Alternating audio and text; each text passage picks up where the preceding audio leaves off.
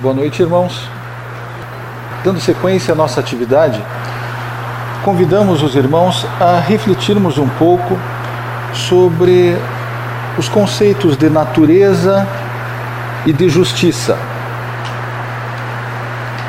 Refletir um pouco sobre a natureza e a justiça.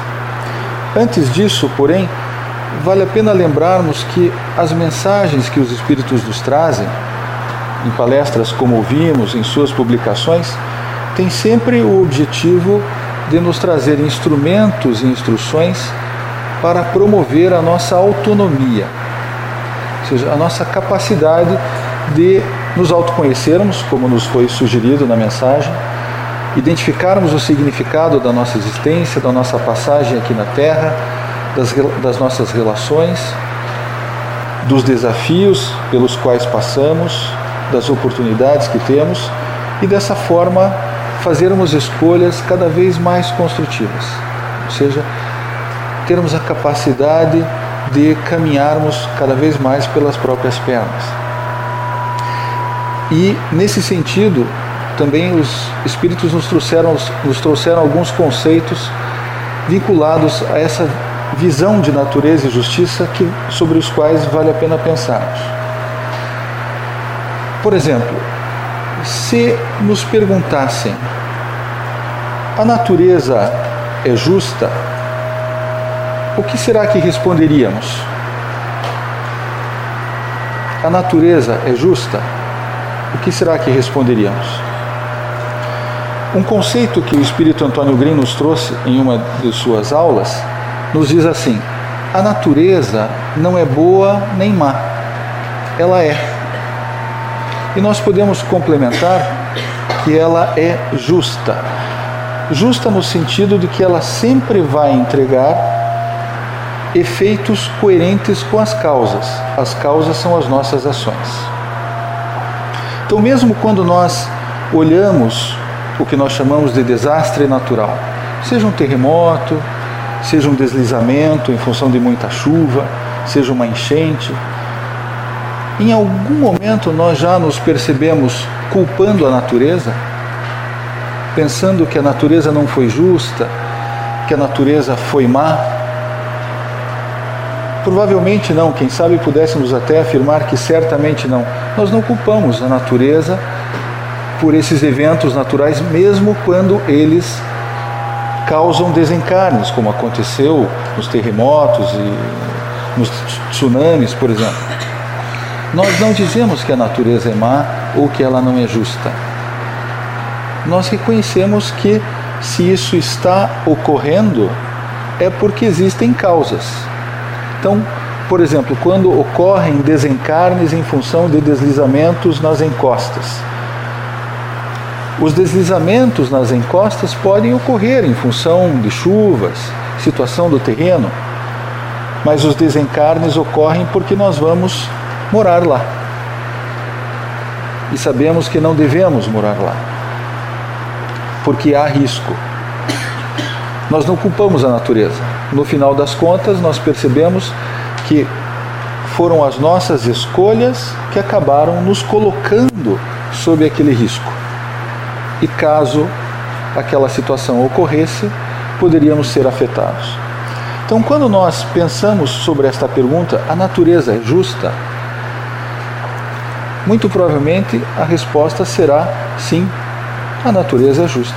Ela sempre vai nos entregar resultados coerentes com as nossas ações. Agora, como nós podemos relacionar esse entendimento para o nosso dia a dia? Né? Cabe fazermos uma outra pergunta: de onde vem a natureza? Fomos nós que criamos a natureza?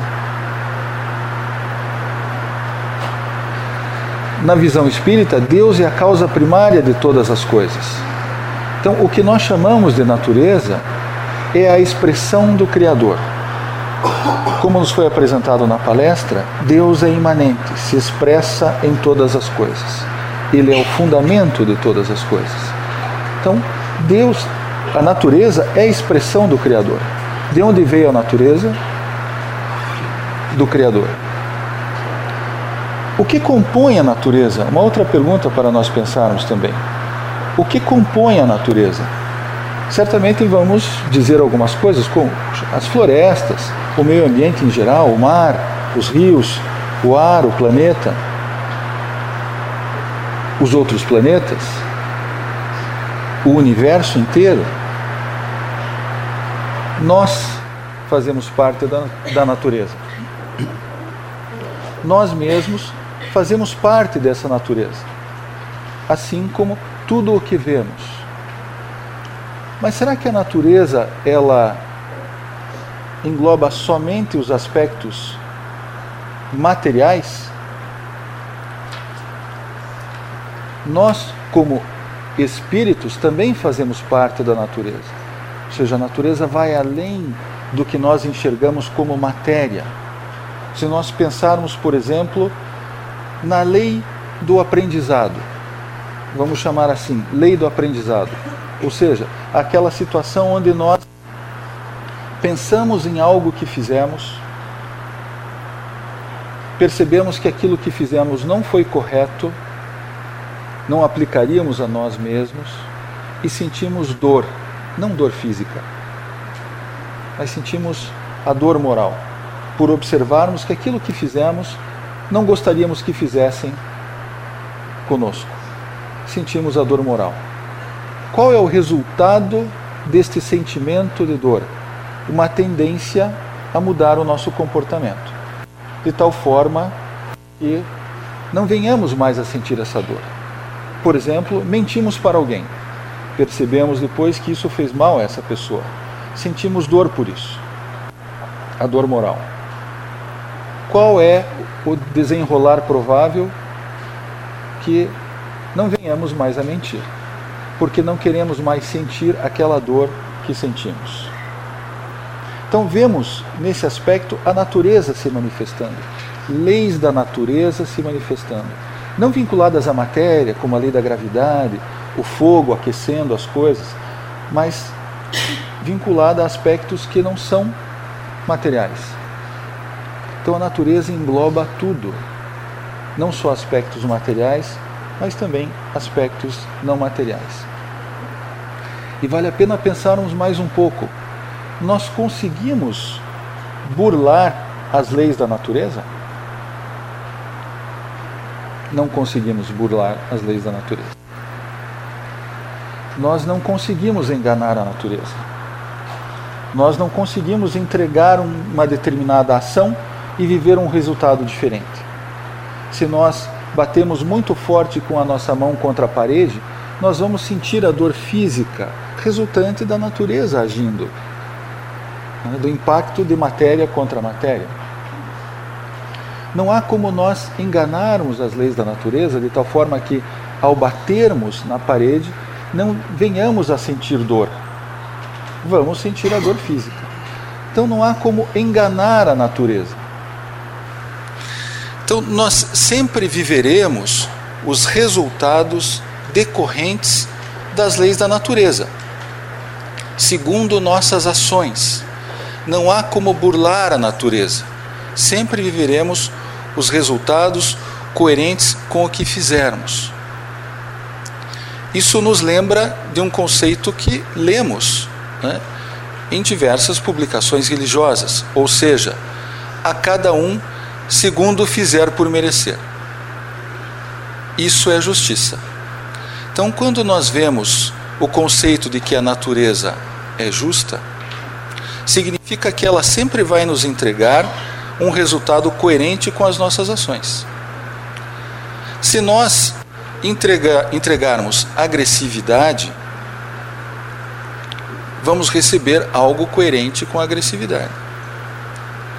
Se nós não nos informarmos no sentido geral, ou seja, se nós não trabalharmos para conhecer a nós mesmos, se não trabalharmos para conhecer como que funciona o meio ambiente, se não trabalharmos para conhecer melhor as outras pessoas, se não trabalharmos para conhecer melhor a nossa língua, matemática, sociologia, filosofia, as ciências, nós vamos fazer escolhas menos preparadas do que faríamos se tivéssemos mais informados. isso é uma questão natural. Quanto mais nós sabemos, melhores serão as nossas escolhas. Não há como burlar a natureza. Não há como fazer escolhas mais construtivas se nós não nos preparamos para fazê-las, se nós não estudamos, se nós não fizermos autoconhecimento, se nós não fizermos exercícios de compreensão em relação ao nosso próximo, não fizermos como nos foi recomendado na palestra, o reconhecimento do próximo como nosso irmão, como que nós podemos tomar decisões construtivas em relação ao nosso irmão se nós não o reconhecemos como irmão?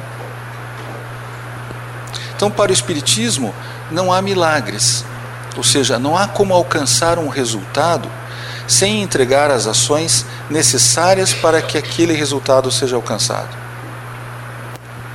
Não há como alcançarmos, por exemplo, uma cultura melhor na sociedade se todos nós não estudarmos.